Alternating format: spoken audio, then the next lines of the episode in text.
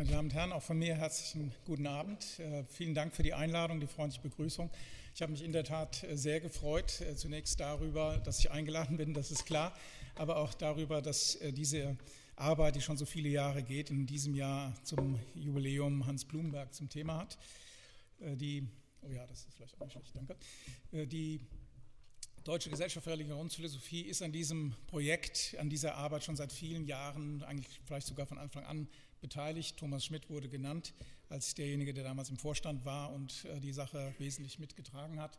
Das ist für die Deutsche Gesellschaft der, für der Religionsphilosophie eine, eine sehr wichtige Arbeit und ähm, ich freue mich, dass ich mal dabei sein kann. Ich konnte heute Nachmittag erst dazu stoßen, weil ich in anderen politischen Dingen noch gebunden war freue mich auf die Gespräche. Ich muss nur eins sagen: Einen Präsidenten hat diese Gesellschaft nicht. Ja, wir sind da äh, sehr viel bescheidener. Es ist ein schlichter Vorsitz und in meistens Arbeit. Die, ähm, der Vortrag äh, wurde im Lauf der letzten Woche immer weiter gestreckt, nicht von mir so sehr, sondern äh, von Herrn Steiner, der mir gesagt hat, bitte noch länger und so weiter. Also ähm, lassen Sie sich so auf 20 Minuten äh, freundlich einstimmen.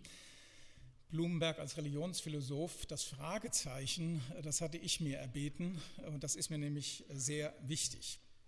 Es ist nötig, weil es Nachdenklichkeit und Zögerlichkeit signalisiert, eine gewisse Unabgeschlossenheit, eine Suchbewegung, aber vor allem der Abwehr der Vereinnahmung. Blumenbergs aus dem Nachlass erschienene Schriften zeigen, welcher Disziplintitel oder welche Methodenzusammenhang für sein Werk in Frage kommt. Nicht äh, Philosophie als Wissenschaftsgeschichte, nicht Metaphorologie, sondern Phänomenologie. Phänomenologie in einer spezifischen Anknüpfung und Auseinandersetzung mit Husserl. Es müsste daher sein Beitrag zu dem, was Phänomenologie ist, beziehungsweise welche Leistung der Phänomenologe erbringt, gewürdigt werden. Und von dort aus sollte man dann andere Texte lesen, wie etwa die Matthäus-Passion, die theologisch so hoch interessant und spannend ist. Gegenüber diesem Weg äh, klingt die Kurzformel Hans Blumenberg als Religionsphilosoph ein wenig nach dem Kinderspiel Ich sehe was, was du nicht siehst. Man rekurriert in diesem Jahr auf das, was unmittelbar in die Augen springt äh, beziehungsweise nicht auf das, was unmittelbar in die Augen springt, sondern auf etwas, worauf keiner so leicht kommt. Der Reiz des Spiels besteht darin, dass das Urteil und das, was ich sehe, ist rot, zwar zutrifft, aber eben nicht so schnell zu entdecken ist. Die gemeinte Sache entzieht sich dem oberflächlichen Blick, sodass der Ratende eben eingeladen ist, genau hinzusehen und zu prüfen, was alles in seinem Gesichtsfeld als rot erscheint. Der Ratende muss identifizieren, der, der das Rätsel stellt, muss richtig beschreiben können. Erkenntnis besteht im Hinsehen, in der Auflistung von Beschreibungstreffern angesichts der Variationsbreite des Gegebenen. Darin ist das Spiel eine gute Vorübung für Phänomenologie. Denn Ihre Frage, was sich der Anschauung darbietet und ob sich unter der Beschreibung, die einer gibt, ein anderer wiederfindet, etwas sich ergibt für mich durch den, der beschreibt, das ist die entscheidende oder wichtige Frage. Heidegger hat in einer Marburger Vorlesung des Sommersemesters 1925 die phänomenologische Methode, Zitat, ein schlichtes Sehen und Festhalten des Gesehenen, ohne die neugierige Frage, was damit anzufangen sei, genannt. Und dabei schon damals das Thema des Vernehmens gegenüber dem Instrumentalisieren und Verwerten gestellt. Der Satz, ich sehe was, was du nicht siehst, und das ist Blumenbergs Religionsphilosophie, müsste eine Einladung sein, zu beschreiben, was man sieht. Ohne mit dieser Beschreibung den Autor und seine Arbeiten zu instrumentalisieren, zu verwerten und also vor den Kachen einer eigenen programmatischen Auffassung von Religion und Philosophie und der Bedeutung der Religionsphilosophie zu spannen. Schon gar nicht vor denen einer religiösen Philosophie oder einer Umformungsgestalt natürlicher Theologie, also vor apologetischen Interessen. Freilich bin ich auch kritisch und zögerlich gegenüber der Suggestion, die Kurt Flasch treibt, nämlich in seiner Biografie auf den Abschied von der Theologie, der in der Auseinandersetzung mit der Rede vom gnädigen Gott bei Luther und mit Bultmanns äh, Dezessionismus, also jeweils mit den Interpretationen, die Blumenberg gegeben hat, eine Phase beendet und eine neue Phase dann eröffnet, eine Phase 1957 bis 62, so nennt er das in seiner Biografie, eine Phase der Religionsphilosophie, in der Blumenberg ein Kompendium, ein Zitat erstes vorläufiges Gesamtbild seiner philosophischen Position, das Resultat kondensierten persönlichen Nachdenkens zu Papier bringe und schließlich den Abschied von seiner metaphysischen Periode vollziehen. Flasch fasst mit dieser Kennzeichnung einige Artikel zusammen, die Blumenberg geschrieben hat in der dritten Auflage der, des Lexikons, des wichtigen Lexikons Religion, Geschichte und Gegenwart. Dabei übersieht er den Artikel über Kontingenz, der nach meiner Einschätzung von großer Bedeutung ist. Und er suggeriert auch, dass die Redaktion dieses Lexikons Blumenberg daran gehindert habe, den Artikel Gott zu schreiben. Die ungeschriebene Theologie Blumenbergs sei für ein konfessionelles Lexikon, das ja protestantisch ist, unverträglich gewesen.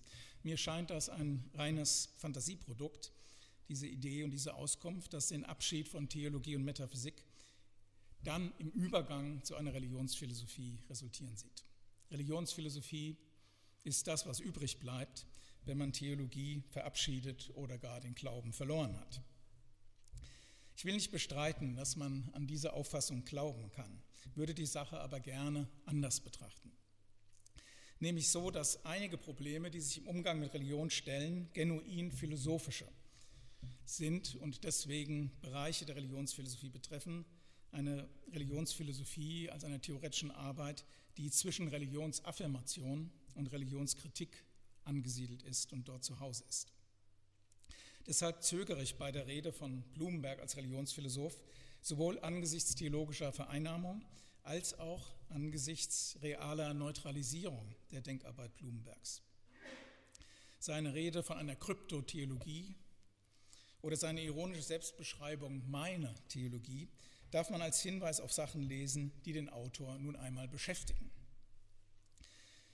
Ein Bekenntnis bleibt dabei eingeklammert. Meine These ist also, was sich als Blumenbergs Religionsphilosophie identifizieren lässt, ist eine nicht affirmative, aber systematisch gehaltvolle Befassung mit den Angelegenheiten der jüdisch-christlichen Religion. Und wie immer gilt deshalb die, Phänomen die phänomenologische Verlegenheit, die Verlegenheit des Phänomenologen, dass wer das nicht sieht, dem kann man nicht helfen. Denn man kann in dieser Frage immer nur auf etwas aufmerksam machen. Etwas aufmerksam machen, Zitat Blumenberg, wovon die Vermutung besteht, es sei bis dahin nicht oder nicht deutlich genug gesehen worden. Wer es dann immer noch nicht sieht, ist gleichsam dispensiert. Er ist entlastet von der Aufgabe, sich weiter damit zu befassen. Und in diesem Sinne möchte ich einfach zwei Themen hier Ihnen vorstellen. Etwas zum Religionsbegriff und etwas zum Gottesgedanken in der Abfolge erstens ähm, zur Lebenswelt, zweitens dann zum Gottesgedanken. Ich hatte eigentlich die Gewohnheit und wollte sie auch heute Abend ausüben, die Zitate, die ich habe, per Präsentation Ihnen zum Mitlesen zu bieten, aber das hat nun leider technisch nicht geklappt. Sie müssen sich also auf dieses Verlesen von Zitaten einlassen. Zunächst also zur Lebenswelt. Hans Blumenberg hat sowohl in Lebenszeit und Weltzeit wie in den posthumen Textsammlung Theorie der Lebenswelt diese Lebenswelt als eine vorbereitete Weltvertrautheit beschrieben, als ein Universum vorgegebener Selbstverständlichkeit. Es ist interessant zu beobachten, wie er an Husserl anknüpfend dessen Begriff variiert. Husserl nannte die, die Lebenswelt 1923 eine Erfahrungswelt, als selbstverständlich daseinende Wirklichkeit in Auseinandersetzung mit Avenarius natürlichem Weltbegriff. Erst später, 29, rückt der Lebensbegriff in die Beschreibung dieser Welt ein. Als Lebenswelt ist sie in der Christusschrift Husserls der Gegenwert zur Wissenschaftswelt. Und zwar als eine Welt des Vertrauten, des Selbstverständlichen, des Mitgegebenen, ein Boden, auf dem wir in ständiger Weltgewissheit leben. Die Kennzeichnung durch die Silbe prä in Präprädikativ, Prämodal oder auch in vorgegeben lässt sie in Nachbarschaft zur Apriorität einer, etwa einer Transzendentalphilosophie erscheinen, die nach dem immer schon fragt. Doch behandelt sie Blumenberg tendenziell eher in Nachbarschaft zu der mythosnahen Schöpfungsformel des als noch nicht, als die Welt noch nicht so gestaltet war, so geordnet war, wie sie ist. In ihr, in dieser Lebenswelt, ist noch nicht gegeben, was in der Welt der Wissenschaft selbstverständlich und unhintergehbar ist. Das gilt vor allem für die Philosophie. Die Lebenswelt ist das noch nicht der Philosophie. Aber in diesem noch nicht liegt nichts, was in dieser Welt fehlen würde. Sie ist eine monolithische, allumfassende Größe, außerhalb derer es nichts gibt. Die Lebenswelt ist das Universum der Selbstverständlichkeit, nicht so sehr, wie Bloomberg schreibt, der Selbstverständlichkeiten. Ihr fehlt Pluralisierung. Ihr fehlt die Differenz zwischen Innen und Außen, zwischen Intersubjektiven und Subjektiven. Es handelt sich also, und das ist, meine ich, religionsphilosophisch interessant, um einen Typ von Gewissheit, der vom Zweifel noch nicht berührt ist. Um eine Welt, in der sich ein Kontingenzbewusstsein noch nicht eingeschlichen hat und in der ein Zustand des Regelungsunbedürftigen besteht, weil sich alles von selbst versteht. In ihr kommen Negation und Negativität nicht vor. Deshalb übt sie auch Macht aus. Macht über die Subjekte. Sie hält diese in einer Höhle gefangen. Eine Höhle, deren Gefangenschaft darin besteht, dass man in der Höhle nicht wissen kann, was es heißt, in einer Höhle zu sein. In ihrem Gemisch aus untergründigem, zugrunde liegendem, aus anonymem und aus Herrschaft dürfte man sie eine Unterwelt nennen. Etwas, das nicht ausgeleuchtet werden kann, aber alle Blicke lenkt. Blumenbergs Beschreibung der Lebenswelt schwankt zwischen zwei Motiven. Einerseits dem Gesichtspunkt, dass wir die Höhle verlassen müssen, um zu verstehen, was es bedeutet, in ihr gewesen zu sein. Nur aufgrund gewonnener Distanz zur Lebenswelt wird man diese ansichtig. Eine Lebenswelttheorie ist daher eine Anstrengung, etwas im Nachhinein zu erfassen, was sich in dem Maß, in dem man es entdeckt, auch entzieht. Die Lebenswelt wird im Rückgriff auf das, was nicht mehr ist, erfasst. Zitat, Verlassen der Lebenswelt heißt, in die Kontingenz der Welt einzutreten und ihre Unselbstverständlichkeit als Antrieb zu ihrer theoretischen Aufarbeitung weniger auferlegt als verhängt zu bekommen. Das ist das eine. Andererseits aber bestreitet Blumenberg, dass es ein vollständiges Verlassen der Lebenswelt gibt. Sie baut sich nämlich immer wieder auf. Man fällt in sie zurück. Das liegt an einem neben ihrer Selbstverständlichkeit ebenfalls wichtigen Grundzug. Ich glaube nicht, dass Selbstverständlichkeit der einzige Grundzug ist. Es liegt an dem Grundzug der Lebenswelt, Horizont zu sein. Ein Horizont, der mit jeder Bewegung mitwandert und also einen Prozess beweglicher Grenzen provoziert, innerhalb derer man trotz aller Verschiebungen der Grenzen verbleibt. Man kann das auf die Formel bringen, auch jenseits der Lebenswelt muss man leben, also mit unzureichenden Gründen auskommen. Entdecken lässt sich darum immer nur die Lebenswelt, die man gerade verlassen hat, nicht aber diejenige, die einem im Verlassen selbstverständlich geworden ist. Der Abbau der Lebenswelt ist also eine in einer merkwürdigen Ambivalenz beschrieben. Einerseits kann man ihn nicht aufhalten, andererseits kann man ihn nicht zu Ende bringen. Insofern gilt, dass das Verlassen der Lebenswelt nie definitiv ist, ihre Destruktion bleibt unvollendet, weil ihre Restruktion gegenläufig ständig in Gang ist. Dies scheint mir Blumenbergs Pointe zu sein. Im Verlassen begriffen entkommt man ihr nicht. Als noch nicht Welt hat sie keinen Terminus ad quem. Wenn ich recht sehe, handelt es sich hier um ein Leitmotiv, das in Figuren wie dem, was bei Blumenberg nachchristlich oder nachmetaphysisch heißt, sich bemerkbar macht. Selbst wenn man einen Zustand jenseits der Lebenswelt erreichte, könnte man sich in ihm nicht beruhigen, nicht sicher sein, dass dieser Zustand stabilisierbar ist. Denn Gewissheit der Stabilisierung ist nur als Ausdruck neuer Verselbstständigung und ähm, neuem Aufbaus von Selbstverständlichem zu haben. Das betrifft die Rede von der Entlastung vom Absoluten, die in unserem Tagungsprogramm noch einmal aufgenommen ist. Diese Entlastung, so scheint mir, ist ihrerseits eine, die nie abgeschlossen werden kann. Die ist nie vollständig. Sie kann nie dem Abwerfen von Ballast angeglichen werden, sondern sie bleibt ein anhaltender Prozess, eine ständige Verschiebung von Lasten, also auch einem ständigen Neuauftreten von Belastung, die nach neuer Entlastung fragt und sucht.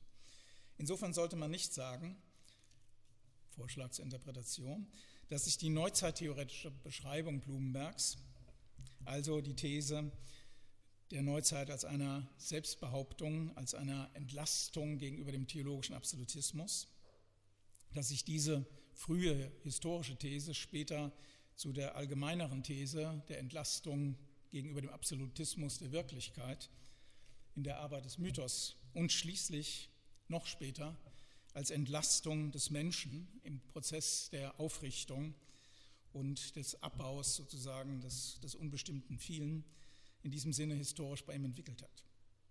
Nicht die Flexibilisierung des Diagnoseelements Entlastung ist zu notieren, sondern deren prinzipielle Unabschließbarkeit. Entlastung ist immer nötig und immer wieder nötig, weil uns etwas zu viel wird. Deswegen meine ich, dass die definitive Stabilisierung nicht zu haben ist. Es gibt nur prekäre Balancen, prekäre Balancen vorübergehender Stabilisierung. Die Suchrichtung der Lebensweltanalyse liegt im Bereich einer unerfüllten Verheißung. Der Exodus kommt nie an, wo er eigentlich hin will und worauf er hinaus wollte. So könnte man mit einer theologischen Metapher sagen. Zitat, eine unserer Erwartungen auf Klärung der Lebensweltthematik ist die Erlangung von Hinweisen darauf, wie stabile Wirklichkeitsverhältnisse ganz allgemein möglich wären, obwohl unserer grenzbegrifflichen Annahmen nach nicht sind. Die Unerreichbarkeit ist der Grund, warum Blumenberg den Gedanken mit der Frage nach der Unerreichbarkeit von Glück verbindet. Zitat, will man den Ansatz zu einer Theorie der Lebenswelt sich sinnfällig machen, kann man zu dem Gedankenexperiment greifen, zu fragen, wie würden wir uns verhalten, wenn wir glücklich wären? Diese Frage unterstellt nicht, oder man muss sie auch nicht so interpretieren, als ob wir ständig unglücklich wären. Blumenberg ist viel zu witzig und humorvoll, um solche Melancholie zu verbreiten. Aber jedes Glück, so scheint mir die These zu sein, verdirbt, sobald man nach dessen Stabilisierung trachtet. Insofern ist Lebenswelt das Thema einer Rationalitätstheorie, auch einer Theorie der Aufklärung als Beseitigung von Vorurteilen, aber mit dem Nachsatz, dass die Unerreichbarkeit dieses Ziels mitgesetzt ist. Darin liegt eine Nachbarschaft zwischen Bloombergs Husserl und seiner Freud-Interpretation. Die Analyse, der Ausgang aus der Lebenswelt, die Arbeit am Mythos, sie sind, wie bei Freud, ein unendliches Geschäft, dass noch keiner nunmehr im Vollbesitz seiner körperlichen und geistigen Kräfte definitiv beendet hätte. Aus dieser Feststellung ergibt sich eine Programmformel des Blumenbergschen Philosophierens, der Art und Weise, wie er seine Texte liest. Ich versuche immer wieder zu zeigen, dass gute Theorien gar nicht anders sein können als schlecht, um deutlich zu machen, dass wir gerade auf den Höhenwegen theoretischer Leistungen ganz bestimmte kalkulierte Verzichte zugestehen müssen. Also eine Theorie ist nur so gut, wie sie ihr eigenes Scheitern wahrzunehmen erlaubt. Im Horizont der Rationalitätstheorie, die damit angesprochen ist, wird erkennbar, wie man das Lebenswelttheorem Blumenbergs religionsphilosophisch interpretieren oder reformulieren kann. Als ein Verhältnis von Glauben und Wissen. Oder mit Habermas gesprochen als eine Konstellation von Glauben und Wissen, in dem beziehungsweise in der einerseits dem Glauben ein Moment der Unmittelbarkeit, der hingenommenen Selbstverständlichkeit zugewiesen wird. Dieses schottet es gegen das Eindringen von Wissen und Zweifel ab. Andererseits aber darf man das, was als Gegenspieler dieser Unmittelbarkeit in Frage kommt, mit Hegel könnte man es Reflexion nennen, nicht wiederum naiv interpretieren. Denn der Abbau des Reichs des Selbstverständlichen mündet nicht in ein Reich der Durchschauten, und sich selbst durchsichtigen Wahrheiten und bewerkstelligt darum auch keinen Übergang von einer dem wahren Gehalt noch unangemessenen Form zu einer vollkommenen und dann unüberbietbaren Darstellungsweise. Aller Abbau der Lebenswelt zieht die Etablierung einer neuen Vertrautheit nach sich. Jeder Versuch auszuleuchten, was bisher nicht zu sehen war, produziert neue Schatten und blinde Flecken. Wittgensteins bekannte Formel, am Grunde des begründeten Glaubens liegt der unbegründete Glaube, könnte man also auch umformulieren. Im Übergang zum Wissen kommt der Glaube erst recht zum Zuge. Man kann daher Transformationsgestalten dessen beschreiben und rekonstruieren, was man Belief nennen müsste.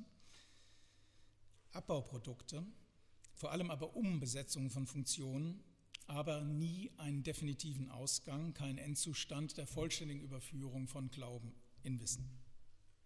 Statt eines Übergangs von Unmittelbarkeit zur Reflexion, von der Lebenswelt zur Rationalität, gibt es stattdessen immer nur einen neuen, einen reflektierten Umgang mit Unmittelbarkeit, zu dem freilich auch die Einsicht gehört, dass die Kontinuität von Transformationsgestalten aus der Sicht der gerade verlassenen Lebenswelt als Störung, als Abfall, als Entstellung wahrgenommen wird. Es gehört deshalb zur Eigenart der Transformationsgestalten, dass es eine Garantie gelungener Umformung nie gibt, der es als solcher nicht zu haben ist. Darin bestätigt sich, dass im Verlassen der Lebenswelt diese dann als eine Sphäre finsterer Bewusstseinsmängel im Nachhinein erscheint und erscheinen kann. Aber ob es eine Lebenswelt jemals gegeben hat oder geben wird, ist durch keine Erfahrung auszumachen. Also Plädoyer dafür, dass in dem Verhältnis von Glauben und Wissen nicht eine vollständige Überführung des Glaubens ins Wissen zu denken ist, sondern eine Ökonomie der jeweiligen erneuten Stabilisierung von solchem, was man vertrauensvoll voraussetzen muss, wenn man etwas wissen will. Zweitens zum Gottesbegriff. Dass Blumenberg von einer Kryptotheologie sprechen kann, hatte ich schon erwähnt. Sie ist in dieser Tagung in verschiedenen Referaten Thema. Ich will hier nur auf das zu sprechen kommen, was Blumenberg einen implikativen Gottesgedanken nennt, nämlich den Versuch im Spiegel des Gottesbegriffs subspecie Dei die Eigenart phänomenologischer Behauptungen oder anderer theoretischer Maßnahmen zu betrachten. Das reicht von einer eher beiläufigen Notiz, wie der die absolute Subjektivität Husserls sei so etwas wie der verborgene Gott der Phänomenologie, über die Erprobung dessen, was phänomenologisch epochär heißen kann, im Gewand der göttlichen Eigenschaft der Weltdistanz. Und es läuft auf die Devise hinaus, am einfachsten lassen sich solche komplizierten Darstellungen und Sachverhalte in der Sprache der Theologie explizieren. Und schließlich führt das auch zu Belegungen und Studien zu Sartres oder Husserls Gottesvorstellung. Der Fall Sartres zeigt dabei, dass der Gottesgedanke, mit Kant gesprochen, ein Grenzbegriff der Vernunft ist, der als solcher auch in Positionen auftreten kann, die sich selbst dezidiert als atheistisch bezeichnen. Es habe Sinn, vom Gott eines Atheisten zu sprechen. Insofern es sich im Gottesbegriff um eine Extrapolation handele, die von dem ausgeht, was faktisch gesagt wird um das zu rekonstruieren, was hätte gesagt werden können, was im Sinne einer Konjunktur typisch für ein Denken, typisch für einen Denker sein müsste. In diesem Sinne gilt, Zitat, die Frage nach dem Gott eines Denkers ist der letzte methodisch mögliche Zugriff, den wir auf die Implikation seines Denkens vollziehen können. Wer die Sache so betrachtet, will nicht wissen, ob ein Denker an Gott glaubte, aber beschreiben, welcher Gottesgedanke ihm angemessen wäre und darum ist. Blumenberg bekräftigt das mit dem Zitat eines Philosophen, auf den er sich sonst selten bezieht, nämlich auf Adorno. Die Möglichkeit, für welche der göttliche Name steht, wird festgehalten von dem, der nicht glaubt. Nicht ausdrücklicher Rekurs an dieser Stelle. Und die andere wichtige Bezugsstelle findet sich bei Husserl, auf die Blumenberg hier rekurriert, nämlich auf, den, auf die Auskunft, dass die Idee Gottes ein notwendiger Grenzbegriff sei, erkenntnistheoretische Erwägung, der einen unentbehrlichen Index für die Konstruktion gewisser Grenzbegriffe ist, der auch der philosophierende Atheist nicht entraten könne. So in äh, einer Fußnote in Ideen 1, in denen Husserl auch deutlich macht, dass er damit nicht in eine Theologie hinüberwechselt. Worum geht es inhaltlich? Einerseits um den für Husserls Phänomenologie offenbar unverzichtbaren Gedanken, dass die Bedingungen, unter denen das Bewusstsein operiert, auch für ein göttliches Bewusstsein gelten müssen, unabhängig von der Frage, ob wir uns ein solches Bewusstsein vorstellen oder an es glauben. Wie es die Winkelsumme des Dreiecks nach Husserl auch für Gott nur 180 Grad haben kann, so könne auch das, was nur in und durch Abschattung, nur in den Brechungen des Bewusstseins der endlichen Hinsichtnahmen erkannt werden kann, auch für Gott nur auf diese Weise wirklich sein. Das lässt sich aus Husserl vielfältig belegen. Blumenberg führt dem die These an, dass die Unhintergehbarkeit der Zeit für das Bewusstsein überhaupt, das immer schon ein Verzug gegenüber sich selbst ist, es verunmögliche, sich einen zeitlosen Gott vorzustellen. Es sei denn, es wäre ein Wesen auch ohne Bewusstsein. Die Konstitution von Intentionalität im Horizont von Zeit ist ein Wesensmerkmal auch des Reinen und insofern jedweden Bewusstseins, sodass man die Tragweite der Husserlschen Überlegungen und Beschreibungen an ihren theologischen Implikationen erkennen kann. Diese Operation ist weit bloß heuristisch und noch dazu spekulativ eher harmlos. Sie gewinnt aber an Schärfe, wenn sie in einen Kontext eingebettet wird, den man als Selbstvergleich des Menschen mit Gott bezeichnen kann. Darauf komme ich gleich zurück. Zunächst aber möchte ich noch festhalten, dass die Beziehung zwischen Bewusstsein und Gott keine große Überraschung ist, sondern von Augustinus über Luther und Calvin bis zu Descartes eine zentrale Rolle spielte und bei Husserl deswegen im Descartes-Zusammenhang, der, Zusammenhang der Descartes-Interpretation eben auch zum Ausdruck kam. Descartes Begründungsgedanke und Gang stellt sich ja so dar, dass die Einführung eines unerschütterlichen Fundaments der Erkenntnis am zweiten Tag der Meditation nur darum im Sinne seines Programms weiterführt, weil er über die bloß funktionalistische Unhintergehbarkeit des sich Gegebenseins des Denkens im Zweifel, weil er über diesen Standpunkt des Aktuellen hinaus zu einer Substantialisierung kommt, zu einer Res Cogitanz und diese Res Cogitanz dann durchmustert und in ihr Ideen findet, unter diesen Ideen an vorzüglicher Stelle die Idee Gottes.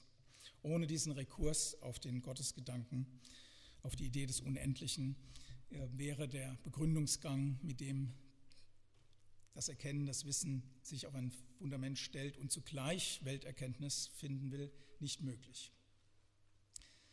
Es käme das Verfahren ohne diesen Gottesgedanken nicht voran. Husserl, äh, Descartes käme über ein leeres Prinzip nicht hinaus. Von Descartes aus betrachtet kann man Husserls Phänomenologie als eine begreifen, die beim Bewusstsein bleiben will, die dessen Beschreibung für reichhaltiger hält und meint, es sei daraus noch mehr zu holen als das, was Descartes erreichte. In Blumenbergs Sprache, da allerdings glaubte Husserl, man dürfe nur nicht so eilig wie Descartes das Kogito in Richtung auf Gott und Welt verlassen, man müsse auf der Hochebene seiner einsamen Apodoxizität bleiben, um den Blick auf das gelobte Land einer unendlichen Phänomenfülle zu werfen, das zu betreten nur noch einiger Zurüstung der Methode bedürfe. Freilich gelingt die Landnahme nicht, weil die Beschreibung der Phänomene zu einer unendlichen Aufgabe wird, in der die beständige Revision aller Ergebnisse, aller Beschreibungen, aller Befunde nötig ist, weil sich alles und jedes im Horizont des auch noch Möglichen im Kontext von Sinnüberschüssen zeigt. Die Unerreichbarkeit des Gegenstandes liegt in der Eigenart der Horizonthaftigkeit des Bewusstseins und der entsprechenden Intentionalität. Es ergibt sich da die Anschlussfrage, warum gibt das Bewusstsein nicht auf? Warum resigniert es nicht angesichts der Unendlichkeit, mit der es zu tun hat? Blumenbergs Antwort auf diese Frage ist bekanntlich eine anthropologische. Weil der Druck, der auf dem, der auf dem endlichen Leben lastet, so groß ist, dass es ohne Maßnahmen der Selbsterhaltung nicht überleben konnte. Darum entsteht Bewusstsein und Denken als Mittel dennoch zu leben, auch wenn sich dieses Leben, auch wenn sich dieses Denken, auch wenn sich dieses Bewusstsein in unvollendbare Tätigkeiten verstrickt. Angesichts der Unendlichkeit, mit der es das Bewusstsein, mit der es die Wissenschaft zu tun bekommt, bleibt die Selbstbehauptung des Menschen prekär, bleibt sein Bewusstsein ja, wie bei Descartes würde ich meinen, eine Mischung aus Endlichem und Unendlichem. Während bei Descartes das als Res gedachte Subjekt in sich eine Idee des Unendlichen findet, die es nicht auf sich selbst zurückführen kann, von der es vielmehr selbst abkünftig ist, benötigt Husserl ein solches Infinitum nicht. Er folgt in vielerlei Hinsicht an dieser Stelle nicht Descartes, aber er bekräftigt auf seine Weise die Erfahrung der Einheit von Endlichem und Unendlichem. Bei ihr, bei ihr bleibt es auch im Horizont einer auf Existenzsetzung verzichtenden Philosophie der Beschreibung. Ich fürchte, wir werden das Unendliche nicht los, solange wir noch an Beschreibung glauben. So könnte man vielleicht diese Pointe mit einem Nietzsche-Zitat oder einer Anlehnung an ein solches zusammenfassen.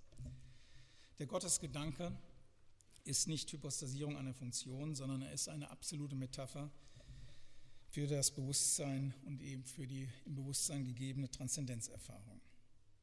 Es ist die immanente Transzendenz des Bewusstseins, die sich in der Gottesvorstellung symbolisiert, darum aber nicht als bloße Hypostasierung erledigt und abgefertigt werden kann. Das, worüber hinaus nichts Größeres gedacht werden kann, oder auch das, was größer ist als alles, was gedacht werden kann, gehört einem Bewusstsein an, das sich selbst übertrifft und steigert. Der Gottesgedanke bleibt aktuell, weil er Grenzbegriff des Bewusstseins ist, ein Platzhalter humaner Rationalität. Diese Diagnose verhält sich neutral zu der Debatte, die man den Streit zwischen Theismus und Atheismus nennen kann. Doch kann auch das noch nicht das letzte Wort sein, denn es kommt noch eine These hinzu, die über diese Neutralität hinausführt, eine nicht neutrale, eine aber auch nicht positive These, und das ist die, mit der ich meinen Beitrag schließen möchte. Es gibt bei Blumenberg einen inneren Konnex zwischen dem humanen Selbstvergleich mit Gott und der Selbstbestimmung des Menschen. Insofern ist der Selbstvergleich, den Husserl in seinen Beschreibungen des Bewusstseins mit Gott immer wieder heranzieht, nicht zufällig, sondern er ist in der Geschichte der Neuzeit tiefgründig verwurzelt. Bei Luther wie bei Nietzsche als ein unhintergehbares Konkurrenzverhältnis angelegt. Theologie als Duell, wie äh, Thomas Mann es vorbereitet hat, in Erinnerung an Jakobs Kampf um, am Jabok. Zitat Blumenberg: Der Mensch hat mehr dadurch gewonnen, dass er Gott steigerte, um sich mit ihm zu vergleichen, als dass er ihn leugnete, um sich nicht mit ihm messen zu müssen. Der Gottesgedanke ist bei Blumenberg eine Art Laboratorium humanen Selbstverständnisses. So wird bei Husserl die Eigenart des neuzeitlichen Rationalismus im Verhältnis zu unendlichen, also als, als unendliche Approximation mit Gottes Allwissenheit verglichen und die fortsetzende, sich immer weiter ausgreifende Beherrschung der Welt mit der Gottebenbildlichkeit des Menschen verbunden. Wie die Mathematik von unendlich fernen Punkten spreche, so sei Gott der unendlich ferne Mensch. Was der Mensch sein könnte und was zu werden seine Aufgabe ist, ist also präfiguriert im Gottesgedanken, in den biblischen Geschichten, aber auch im griechischen Mythos. Das Pantheon, schreibt Blumenberg, war die Möglichkeit, die wunschbesetzten Eigenschaften des menschlichen Selbstverständnisses in vitro fortzuzüchten. Es ergibt sich eine Doppelthese. Einerseits ist der Gottesgedanke Präfiguration des menschlichen Selbstverständnisses. An ihm wird gewonnen, worauf es in der Erinnerung an das Humane ankommt. Andererseits ist die Beziehung von Theologie und Anthropologie auch deshalb konstitutiv, weil der Mensch mit Gott konkurrieren muss, um nicht in schlechtiger Abhängigkeit zugrunde zu gehen, wie Blumenberg meint. Dem entspricht die Behauptung am Ende des Textes Matthäus Passion, seinen Gott hochzutreiben, ist ihm, dem Menschen, die Betreibung seiner eigenen Sache. Als bereite er sich die Stelle der Umbesetzung für seine Selbstdefinition auf weiteste Sicht vor. Aber es ist eine leidenschaftvolle Ambivalenz, weil der Mensch von dem Gott nicht loskommt, mit dem er konkurrieren muss und immer wieder suchen muss, was im Sinne dieser Tagung Entlastung vom Absoluten heißt. Fazit also, sowohl in Sachen Religionsbegriff wie in Sachen Gottesgedanken lohnt sich die Auseinandersetzung mit Blumenberg, nenne man sein Denken nun Religionsphilosophie oder nicht. Vielen Dank für Ihre Aufmerksamkeit.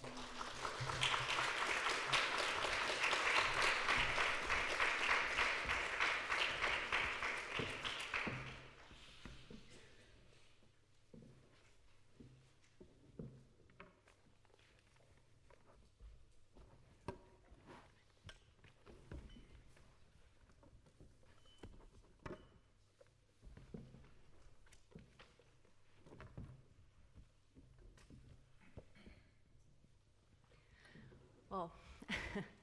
Moxte, vielen Dank für äh, diese ähm, ähm, kryptotheologischen ähm, Ausführungen eigentlich gegen die Vermummung der Tradition mit den Worten Bloombergs.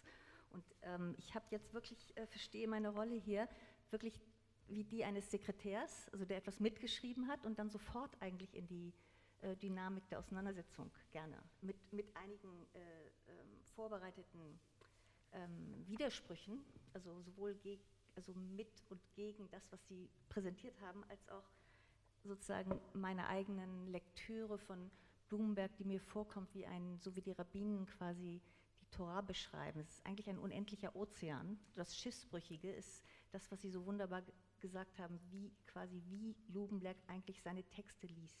Ich würde gerne anfangen mit ähm, John Lennon, weil ich das unglaublich spannend finde mit der Überschrift Religionsphilosoph Fragezeichen. Ähm, John Lennon schreibt, und wir alle kennen das, Imagine there's no countries. It isn't hard to do. Nothing to kill or die for. And no religion, too. Imagine all the people living life in peace.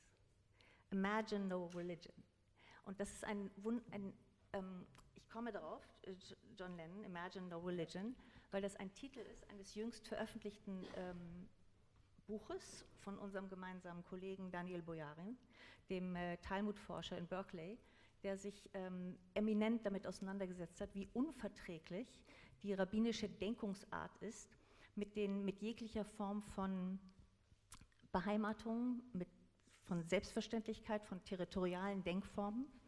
Und zu diesen territorialen Denkformen ja, zählt er auch den Begriff der Religion, nicht des Religiösen, auch nicht des Traditionellen, aber der Religion. Und er geht zurück in die mittelalterlichen Texte, also insbesondere der jüdischen Gelehrten vom 10. bis 13. Jahrhundert. In der gesamten hebräischen Literatur zu der Zeit, auch im Aramäischen, gibt es quasi keinen ähm, Begriff, der das Wort Religion im Hebräischen dem vergleichbar wäre. Also quasi die, die ähm, es gibt äh, das Wort Dat, also Dat äh, würde bedeuten eine einzelne Bestimmung, eine einzelne Halacha, die eine bestimmte ähm, Verhältnismäßigkeit von Handlung und Beziehung auf die Umwelt, auf die Mitmenschen und so weiter festlegt, ob juristisch, ob Zivilgesellschaft, kriminologisch, liturgisch und so weiter. Aber es gibt quasi nicht den Begriff der des kommunalen, konfessionellen ähm, der Religion.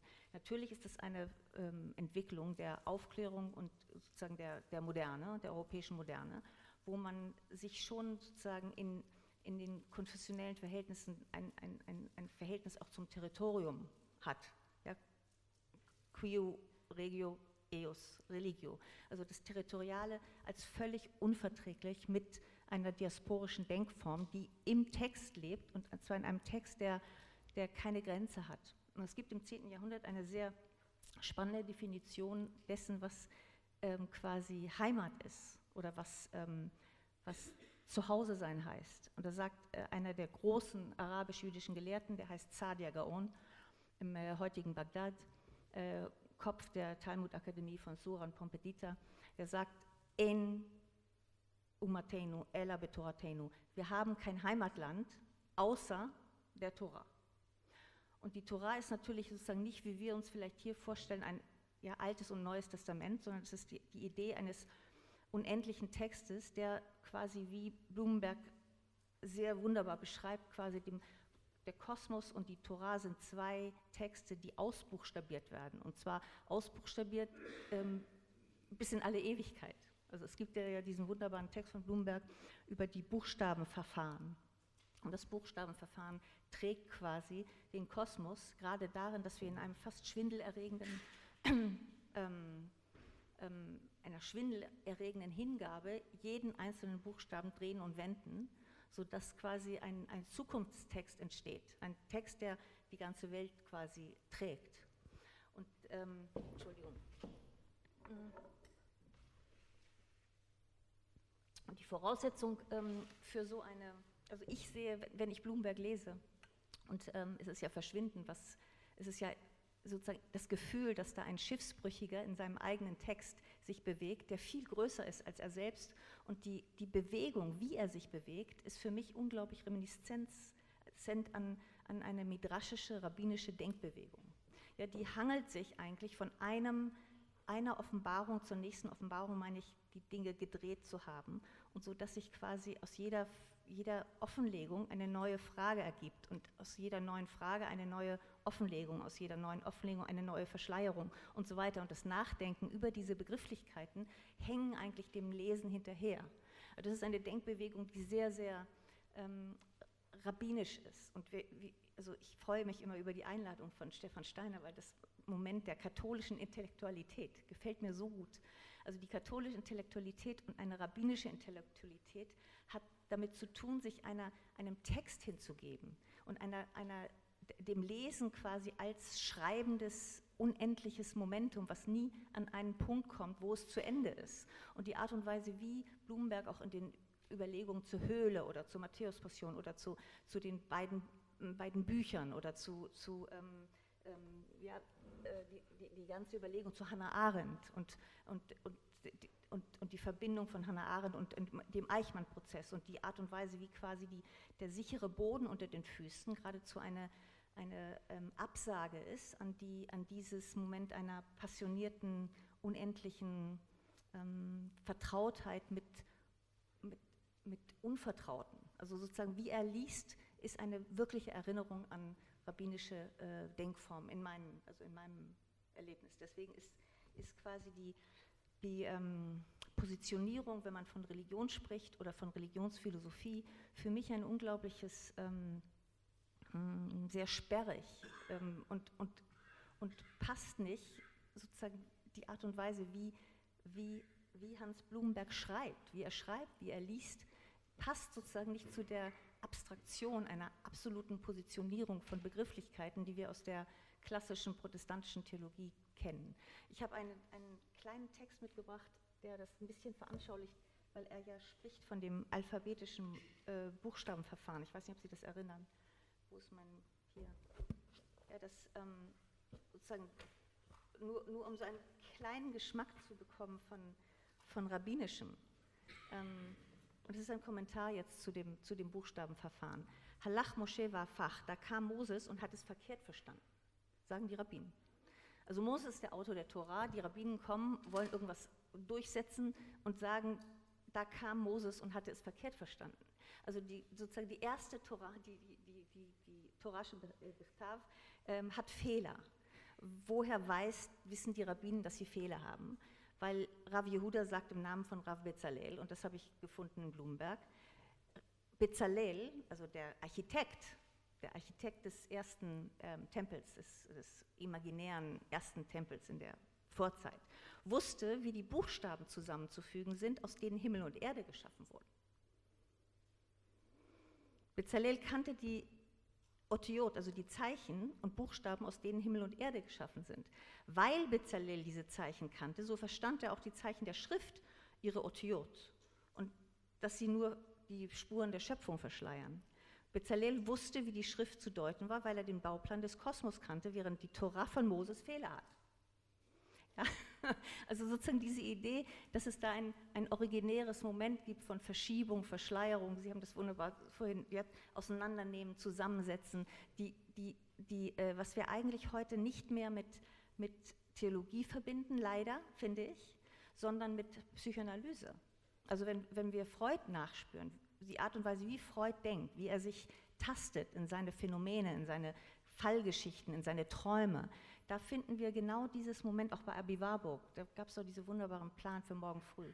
Also Abi Warburg, wenn er vom Schieben der Gestelle spricht und dem Verschieben quasi von, von Geschichte, auch Verschieben von Ursprüngen, dass wir durch Rückwärtslesen ja, einen, einen Anfang versetzen können, verschieben, versetzen können.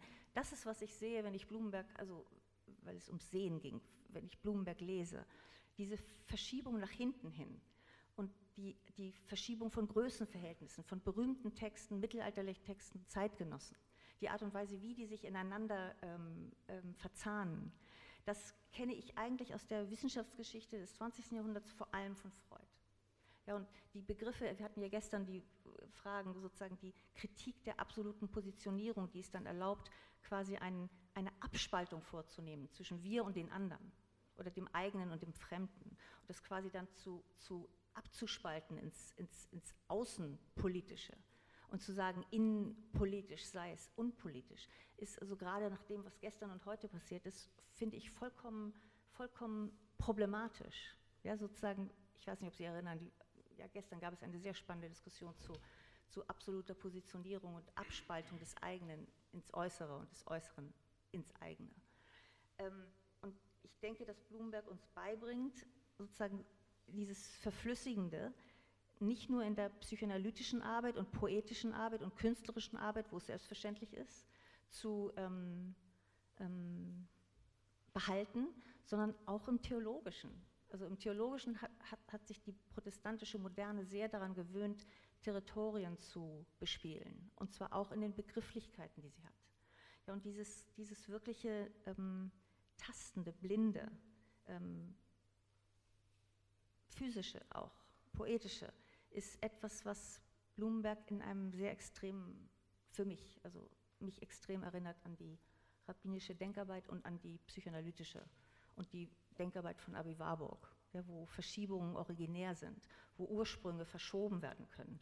Und dann trifft es sich natürlich ja, mit Ihrer Beschreibung, dann ist der Illiterat, also der, der nicht lesen kann, oder der, der nichts weiß, oder der, der extrem sozusagen sokratischen Anfang hat, natürlich der, der sich dann wiederum auch berührt mit den mittelalterlichen äh, Autoren der, des 10., 11., 12. Jahrhunderts, einer radikalen sogenannten negativen Theologie, dann aber eigentlich keine ist, sondern was bleibt, ist die, ist die sich, also sich verwehren dem, der Bestimmung, also der Definition im Sinne von das Unendliche wegnehmen.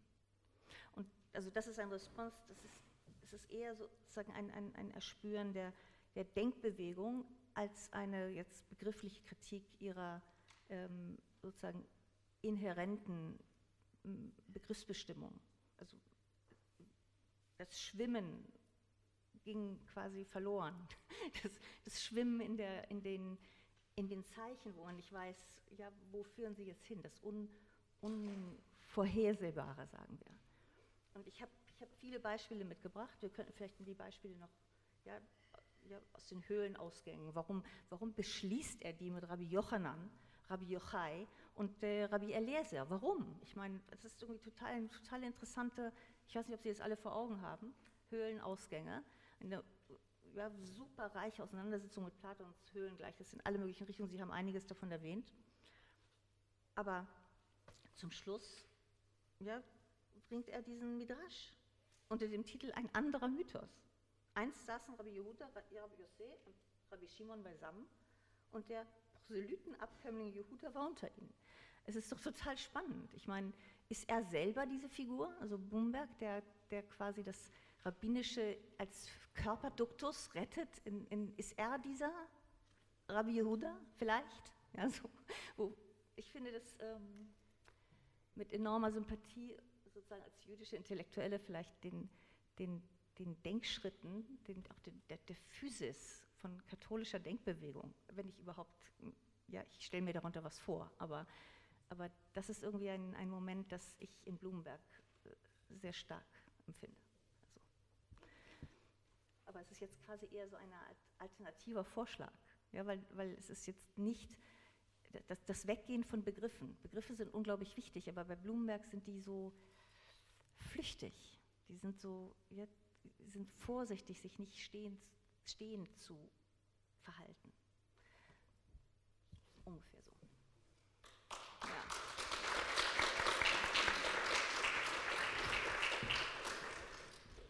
Ja, danke, Frau Bruckstein. Ich bin nicht John Lennon, nur Thomas Schmidt, Professor für Religionsphilosophie. Ich nehme das trotzdem als Stichwort des Fade-In ähm, und ähm, bin der Sekretär des Sekretärs, begleite dieses Gespräch und würde gerne ähm, Michael Moxter bitten, darauf zu replizieren, vielleicht aber nochmal mit einem äh, kleinen Kommentar. Wenn wir sozusagen jüdische Intellektualität zentriert um diese Idee des äh, Midrash, des ewigen Streitgesprächs, ähm, uns vor Augen halten, ist das nicht eine andere Art als eben äh, protestantische Intellektualität? Das heißt, die Ambivalenz des Sinnes, auf den wir zurückgreifen, wenn wir mit Schrift konfrontiert sind, wenn wir uns als Religionsphilosophinnen und Religionsphilosophen fragen, welchen Sinn machen wir aus religiöser Überlieferung, ähm, der Umgang mit dieser Ambivalenz kann ja nach verschiedenen Modellen äh, geformt sein. Das Streitgespräch, die Schrift ist geschrieben und ist fest, aber was sie bedeutet, das legen wir gerade in der Ambivalenz fest und es gehört gerade das Nicht-Stillstellen äh, des Streitgesprächs zu dieser Ambivalenz des Sinns. Und das andere Modell, da wäre meine Frage, ist das nicht äh, Blumenberg? Äh, die Ambivalenz kommt gerade nicht aus der Multiperspektivität äh, der Teilnehmer, sondern kommt aus der Ambivalenz der Metapher. Also es ist sozusagen das, das Wort selbst, das schillert und nicht die Perspektive der Rezipienten. Also ist sozusagen Blumenberg nicht derjenige, der versucht, die Ambivalenz des Zeichens zu durchdringen in der Einsamkeit des Schriftstellers, ähm, während wir hier in der jüdischen Intellektualität zwar den festgestellten Sprachsinn haben, aber das Aufbrechen des Sprachsinns durch das Streitgespräch. Unterschiedliche Formen von Philosophie der Religion. Ich würde jetzt gerne mal. Ja, es gibt ganz, ganz viel, in dem ich übereinstimme mit dem, was Sie dargestellt haben und eben deswegen auch in die Frage gut anknüpfen kann. Also zunächst mal zu, zu, John Lennon. Äh, das ist natürlich genau das zentrale Thema, nicht ob man Religion loswerden kann, ob man sich eine Welt vorstellen könnte, in, in der die Religion äh, uns äh, in diesem Sinne vergangen ist. Und hier haben wir diese wichtige Figur des Nachreligiösen oder des, des nachchristlichen Hörers. Und das hängt wesentlich zusammen damit, dass in der Erinnerung etwas arbeitet. Ähm, sodass man das, das nicht loswerden als einen Prozess äh, beschreibt. Und das habe ich versucht mit dem Lebensweltthema zu verbinden, in dem eben das Entkommen äh, nie ein endgültiges ist. Also die Erinnerungsarbeit, das scheint mir ein, ein großes Thema äh, eben auch äh, gerade der jüdischen Dimension zu sein. Ähm, Sie haben gesagt, der Anfang ähm, verschiebt sich oder wir haben uns immer schon gegenüber dem Anfang verschoben, wir holen ihn nie ein. Das sind äh, wichtige Prozesse, die äh, bei Blumenberg zu finden sind. Aber, und das ist jetzt mal der ganze Sinn meines Vortrags, ich würde mich eben doch dagegen wehren, äh, ihn in diesem Sinne ähm, äh, als Literat, als Dichter, ähm, ja, das ist äh, in der Tat äh, so, dass die Sprache da etwas macht und dass wir eine hohe Konzentration dieses Philosophen aufs Sprechen, aufs Schreiben und, und auf das gelingende Wort haben. Aber es geht auch um Argumentation in einem ganz klassischen äh, Zusammenhang. Die phänomenologischen Texte, die später erschienen sind, meine ich, zeigen uns das, dass es eben nicht so ist, statt Argumentation, Literatur. Ja, mhm. Diese Figur ist eben gerade nicht äh, im Spiel, nee. sondern es wird die Unbestimmtheit, ähm, die die Metapher, die, ähm, äh, diese Art der vielfältigen Lektüren, äh, die Ambivalenz, wenn man so will, äh, sie wird gesucht, sie wird riskiert, aber eben im Horizont von begrifflicher Arbeit und Natürlich. nicht als das andere der begrifflichen nee. Arbeit. Ne? Und, ähm, aber da bin ich total mh. sehr d'accord, also was man kaum herausbekommt aus dem Diskurs, wenn man mit sozusagen ist, ist die Vorstellung, man könnte nicht fromm sein, jetzt nenne ich das mal rabbinisch, fromm sein und die Tradition lieben, ja, in dieser Kritik des Begriffs der Religion. Es ist ja möglich, weil die Tradition ist ja ein, ein Körper, in dem, dem, wir uns bewegen. Und es ist ja nicht so, dass die Rabbinen zum Beispiel die Streitkultur über den Text kultivieren, sondern sie, genau was Sie gesagt haben, das schillernde Selbst des Buchstabens, quasi des Literarsinns, da, da ist der Punkt, und das sehe ich bei, bei Blumenberg, das literarische Moment ist selber quasi voller Frumkeit oder Frömmigkeit. Die Frömmigkeit besteht darin, dass die, das Literarische quasi nicht eine, in einen Gegensatz tritt von Säkularem und, und, und Profanem und Heiligen, sondern dass die Heiligkeit jetzt mal, das ist rabbinisch gedacht, liegt darin, dass er die Buchstaben so dreht und wendet. Also es ist quasi die, die Art von Verliebtheit oder, oder Eros. Der Eros den Buchstaben gegenüber, sie zum Schillern zu bringen und zu connecten und die Kontexte immer wieder zu verschieben, sodass man überrascht ist als Lehrer, als Le Leser. Das ist, denke ich, das quasi Religiöse darin. Aber es ist so, so verschwunden in unserem Bewusstsein. Wir denken quasi Religion im Gegensatz zu Profanität. Und hier ist es wirklich sozusagen die Verehrung von einem unendlich schillernden Spiel, was sich verwehrt, äh, die, die sozusagen der Brutalität dieser Abstraktionen, die aus den Religionen Kampfplätze machen. Ja, so kannst mit Ernst Blumenberg keinen Kampfplatz aufmachen.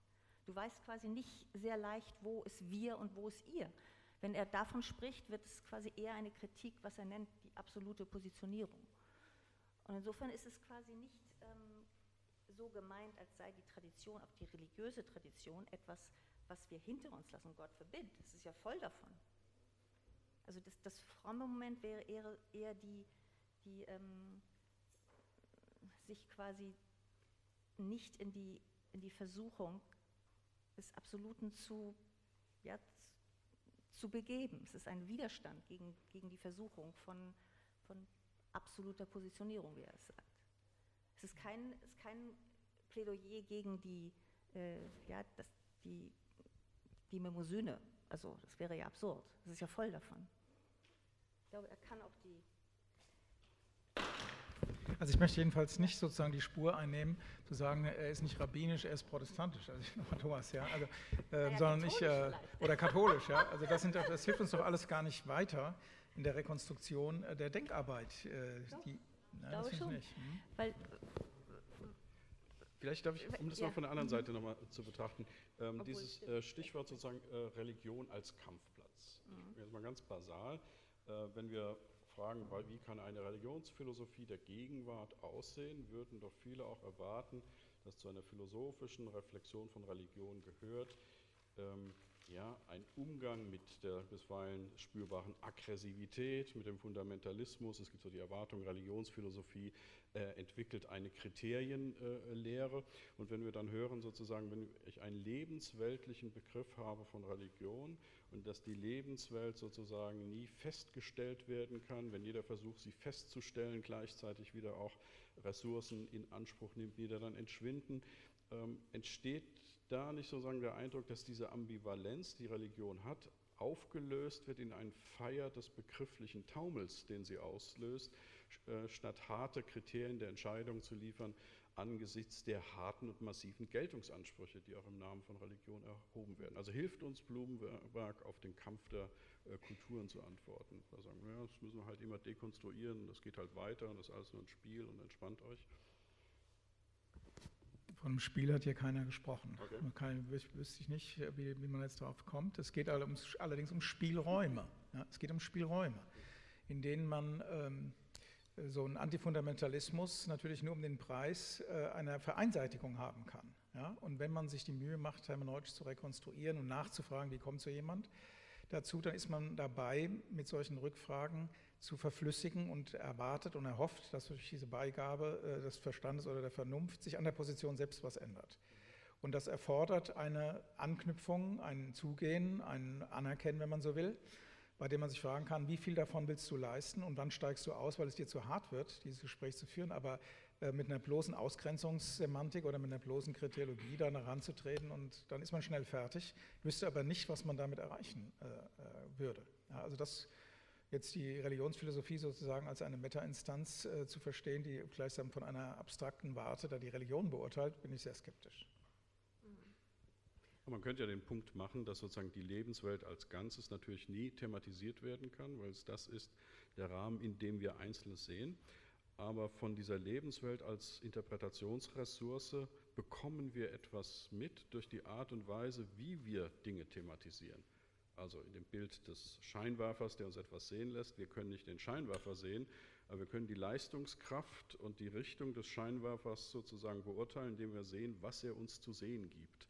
Also selbst wenn Religion als Ganzes nie sozusagen von außen betrachtet werden kann durch eine abstrakte Kriteriologie, können wir doch sehen, äh, wie Religion in unserem Leben wirksam wird als lebensweltliche Ressource, indem wir sozusagen thematische Ausschnitte ähm, ja, angehen können und in diesem Bereich fragen, also was gibt uns da Religion zu sehen? Also was gibt sie uns zum Beispiel äh, zu sehen mit, mit in Fragen auf, was weiß ich, ethische Konflikte? Also da können wir doch auch ähm, sozusagen Streitwerte bestimmen, können wir nicht? Also ich meine, dieses, Sie beschreiben ja einen Unschärfe-Moment, mhm. ja, dass man nicht zugleich ja, etwas angucken kann und sich in die Sache bewegen. Ähm, dieses unschärfe Moment, was in der Lektüre von Blumenberg sehr stark finde ich, zum Ausdruck kommt, ist viel zu wenig geübt, finde ich. Also in der, in der Öffentlichkeit. Wir haben uns viel zu sehr daran gewöhnt, zu wissen, was da steht. Also die Klarheit und die, ja, die, die, diese Idee, dass man klar und distinkt weiß, was da steht, ist viel zu ähm, unkritisch in den ganzen, in den, in, den, in den Köpfen der Leute. Wir wissen, wir wissen, was Islam ist, wir wissen, was äh, Judentum ist, wir wissen, was, ja, wir, wir teilen, ähm, wir wissen, was monotheistische Religionen sind, wir wissen, was abrahamitisch ist. Wir wissen, haben überhaupt gar keine Ahnung eigentlich davon, weil es, wenn man sich die Phänomene in der, in der literarischen äh, sozusagen Miniatur anguckt, sind sie viel zu intra- und intertextuell, dass sich diese Grenzen gar nicht wirklich ähm, erfassen lassen. Je näher die Unschärfe quasi man sie an sich ranlässt, desto weniger ist es möglich, diese Grenzen zu ziehen. Und die, es ist so unglaublich gewaltsam geworden in, in diesem Land. Also was quasi dieses Fingerzeigen, das Indexalische angeht auf die Religion, besonders der anderen. Ja, also was gestern passiert ist, ist doch eine Katastrophe. Es hat zu tun mit diesem fingerzeigenden Index, ja, das zu wissen, besonders was die Religion des anderen ist. Und jetzt ja, kommt die FAZ das erste Mal und sagt, ja, wir müssen vorsichtig sein mit diesem, ja, mit diesem Vereinnahmenden. Und ich finde, das gehört in diese Diskussion, wenn wir über Religion reden und der Fremde so markiert wird und äh, Blumenberg mit einer solchen Klarheit davon spricht, wie quasi das Fremde extra und intrajiziert wird, dass ähm, sozusagen als innerer und äußerer Feind, ich finde das, ähm, das extrem problematisch, quasi den Begriff der Religion so stehen zu lassen. Und ich weiß, dass es sehr schwierig ist, das, oder schwer, das umzulernen. Also quasi eine Unschärfe zuzulassen in den Grundlegungen der Religion, Diskussion über Religion, ist ganz schwierig, weil die Leute schon von vornherein wissen, was sie wissen. Sie wissen, das Judentum ist eine Schriftreligion. Sie wissen, dass, keine Ahnung was, ja, die, der Islam hat eine, eine Scharia. Ja, Navid Kamani und ich mit 20 Scholars haben uns damit beschäftigt, wie unglaublich differenziert ja, diese Dinge natürlich von innen sind. Und die Unschärfe ist nur eine Frage der Distanz und der Nähe. Also je näher man an einem Phänomen ist, desto unschärfer ist das, ist das, ist das Moment. Und die Art und Weise zu lesen in diesen begrifflichen territorialen Begrifflichkeiten, deswegen sagt Boyarin, imagine no religion. Er meint nicht, imagine keine Tradition. Das meint er nicht, weil der liebt die rabbinische Tradition, sondern er meint dieses Abgrenzende, zu wissen, wer bist du als Kollektiv. Und ich finde das extrem, extrem wichtig und sich quasi in Blumenbergs Dynamik des Lesens, also ich, ich bin richtig süchtig geworden, weil das ist, man, man hat kein, keinen, es gibt keinen Stopp, also man kommt quasi in eine Art Gleitbewegung von einer Sache zur anderen und dieses, diese Übergänge sind so, die sind fried, friedensstiftend. Ich bin davon überzeugt, weil sie quasi die, weil sie die, die Berührung suchen. Oder? Also, also in diesem Problem des äh, Konflikts der Kulturen, wie du gesagt hast, oder der, der Differenz der Religion, meine ich, dass man nicht so verfahren sollte, äh, dass man jetzt einen normativen Begriff hat von richtiger Religion und Anbindung sozusagen an demokratische Grundwerte und anderes mehr und das als Diktat äh, nimmt, an dem man dann die anderen misst, sondern wenn man schon den, den anspruchsvollen Versuch machen würde, von Blumenberg aus die Sache zu betrachten, dann würde ich meinen, man müsste im Blick nehmen, die Brüche in der Lebenswelt. Also die, die, Einsicht, dass diese Unmittelbarkeit nicht von dieser Art ist, dass es da Ränder gibt, dass es Verschiebungen permanente gibt und dass man insofern die Rekonstruktion dieser Prozesse ähm, als ein, eine, eine Chance äh, sieht, etwas sichtbar zu machen. Der Philosoph sieht da etwas, was in dieser äh, Lebenswelt, in der religiösen Erfahrung dann äh, wiederentdeckt werden kann und was eben auch nicht geleugnet werden kann. Also das wäre für mich die Anstrengung im Umgang mit äh, Religionen, deren äh, Geschlossenheit zunächst einmal da ist. Wenn man aber diese Arbeit macht, sieht man, das kann nicht so sein und hat dann diese genau. Verschiebungsthemen. Ja. Genau. Also wenn ich den Gedanken nochmal aufgreife und auf eine andere These äh, von dir beziehe, äh, Michael, also dieser Gedanke, dass ähm, Religionen keine festen Gegenstände sind, die wir mit äh, fixen Eigenschaften vorfinden, voneinander abgrenzen können, sondern dass sie gemacht werden in der Art und Weise, äh, wie wir darüber reden. Und das erinnert mich sozusagen jetzt nochmal an diesen, äh, ja, wie ich finde, sehr schöne Grundformulierung, was die Aufgabe von Religionsphilosophie überhaupt sein könnte im Anschluss an Blumenberg, wenn man sagt, es ist ein Beitrag zur Religionsphilosophie. Religionsphilosophie stellt sich nicht äh, sozusagen auf dem Wege der Beschreibung eines isolierten Gegenstandes oder eines besonderen Phänomens, sondern ähm, wie gesagt wurde, im Umgang mit spezifisch philosophischen Problemen. Es ist also eine bestimmte Dimension des Philosophierens überhaupt. Ähm, dann wäre meine Frage, aber was ist das? Sind das sozusagen methodische Fragen? Also ist es zum Beispiel die Ambivalenz, dass wir nie ein bestimmtes Phänomen feststellen können? Dann wäre die Frage, dann ist sozusagen Religion nur ein besonderer Marker für ein allgemeines philosophisches Problem oder ist Religion dann doch der Repräsentant eines bestimmten Inhaltes, einer bestimmten Vorstellung, einer bestimmten Metapher, wie Blumenberg vielleicht gesagt hat, die die Philosophie nicht selbst sagen kann. Also nochmal zusammengefasst, wenn Religionsphilosophie sich anschließt an philosophische allgemeine Probleme, schließt sie sich inhaltlich oder methodisch an die Philosophie an? Ja, diese Differenz zwischen inhaltlich und methodisch, die scheint mir auch nicht besonders äh, tatkräftig und schlagkräftig okay. zu sein. Ja. Äh, äh, Philosophie ist inhaltlich einen bestimmten Weg zu gehen ähm, und da gibt es eine Reflexion der Inhalte in der Methode und umgekehrt. Ich, glaube, das würde Hegel sagen und das sieht jeder Phänomenologe. Die Geschichte des Religionsbegriffs würde ich so lesen, er ist unverzichtbar, aber korrekturbedürftig. Und er wird jeweils von einer bestimmten Religion aus als Vorbegriff, als Vorschlag äh, rekonstruiert und muss dann aber in der Anwendung auf eine andere Religion auch schon wieder korrigiert werden. Und deswegen brauchen wir dieses Bewusstsein dafür, dass die festen Grenzen äh, auch Probleme schaffen und etwas verstellen. Also das heißt, ich kann mir es nicht anders vorstellen, als dass man mit einem, einem Vorbegriff muss man herangehen, damit man etwas überhaupt identifizieren kann. Und anschließend muss man im nächsten Schritt gleich merken, dass einem etwas entgeht, indem man die, diese Perspektive einstellt. Ich meine, wenn wir wenn wir zustimmen würden, wie Boyarin sagt, dass der Begriff der Religion in der Moderne desaströs ist, also jetzt mal ganz im Gegenzug dazu, heißt es nicht, wir können nicht zitieren? Können wir nicht Luther zitieren? Können wir nicht Thomas von Aquin zitieren? Können wir nicht Freud zitieren? Warburg zitieren? Else Lasker Schüler? Ernst Blumberg? Hans Blumberg. Ähm, insofern ist die, sozusagen das, die, die Vielschichtigkeit von, von Texten, die uns quasi auch, auch eine Archäologie erlauben, uns zu, zu verbinden mit, mit, mit, mit den alten, mit den, mit den traditionellen Texten. Das ist doch möglich. Also auch wenn man verzichtet auf diese verallgemeinernde Rede von der Religion. Wir können doch alles zitieren. Das Zitat ist doch eine sozusagen Verbeugung vor der, vor der ja, sowohl vor der Integrität des, des anderen Autors als auch vor der vor der Beziehung, die ich eingehe. Brauchen wir das? Die Rede von der Religion? Immer mal wieder. Äh, also denken Sie an Gerichtsentscheidungen, die natürlich nötig sind. Also ob das ein Wirtschaftsbetrieb ist oder eine Religion, das hat elementare Konsequenzen für unser Handeln. Oder denken Sie an äh, jene Insassen einer äh, Justizvollzugsanstalt im United Kingdom, die sich einmal die Woche trafen, um äh, eine Zigarre zu rauchen, eine Flasche Whisky zu trinken und dafür die Religionsfreiheit des Landes in Anspruch nahmen und sagten, sie sei eine Religion. Da muss dann über die Frage, ob das unter die Freiheit des Religionsrechts fällt, eine Entscheidung getroffen werden, ist das Religion oder nicht. Und äh, deswegen meine ich, es sei unverzichtbar, dass wir einen stabilen Religionsbegriff immer wieder benutzen müssen und aber dann aber anschließend auch wissen, was wir dabei verstellen, indem wir genau. den ansetzen. Also die gefällt mir diese Rede von den Brüchen, also auch die, die Brüche in dem Begriff der, der Religion, nicht des Religiösen. Das, ähm, ja, das hat ja damit zu tun, dass die, die nicht, ja, also es ist ein weites Feld, also auch in der Antike ein weites Feld.